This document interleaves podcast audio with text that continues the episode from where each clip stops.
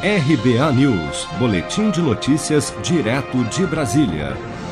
O recente pedido de licença do ministro Celso de Mello, decano do Supremo Tribunal Federal, pode impactar na anulação das condenações do ex-presidente Lula? De acordo com alguns juristas, sim. Celso de Mello é um dos cinco ministros que compõem a segunda turma do STF que analisa o pedido de suspeição de Moro durante seu tempo como juiz da Operação Lava Jato.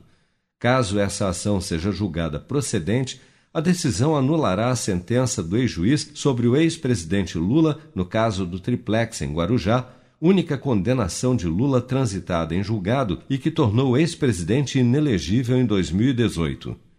Completam a formação da segunda turma do STF Carmen Lúcia, Edson Fachin, Gilmar Mendes e Ricardo Lewandowski no início do mês, o ministro Gilmar Mendes, que preside a segunda turma e é responsável pela pauta, disse que pretende julgar o processo assim que possível. Tem, especialmente no exterior, mas também entre nós, aqui acadêmicos no Brasil, é de que houve, vamos dizer assim, muitas idiosincrasias, heterodoxias nesse julgamento de Lula. Então, o que, que eu tenho dito? Lula, nós devemos a Lula um julgamento justo. Ocorre que o ministro Gilmar Mendes quer um debate presencial, dada a complexidade do tema, mas devido à pandemia da Covid-19, todas as atividades da Corte estão acontecendo de forma remota e ainda não há data para o retorno das sessões presenciais. Nesse quadro, a licença aumenta as chances de que o processo de suspeição de Moro só seja decidido depois de novembro, quando, ao completar 75 anos, Celso de Mello se aposentará compulsoriamente por idade e sua vaga na segunda turma será preenchida por um novo ministro indicado por Bolsonaro. Por outro lado, a aparente pressa de Gilmar Mendes em julgar o caso pode levar o presidente da segunda turma a pautar o processo a qualquer momento para que seja analisado e julgado, mesmo que remotamente, já que cabe a ele, Gilmar Mendes, essa decisão.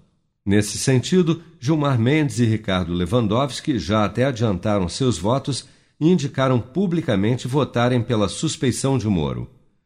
Celso de Mello não adiantou seu voto, mas estando de licença não pode votar e é tido como um voto de desempate nessa ação.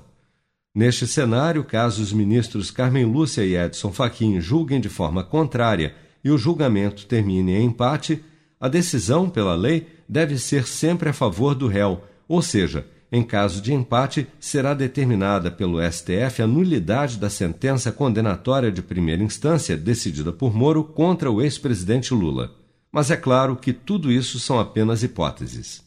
Você está preparado para imprevistos? Em momentos de incerteza como o que estamos passando, contar com uma reserva financeira faz toda a diferença. Se puder, comece aos pouquinhos a fazer uma poupança. Você ganha tranquilidade, segurança e cuida do seu futuro. Procure a agência do Sicredi mais próxima de você e saiba mais. Sicredi, gente que coopera cresce. Com produção de Bárbara Couto, de Brasília, Flávio Carpes.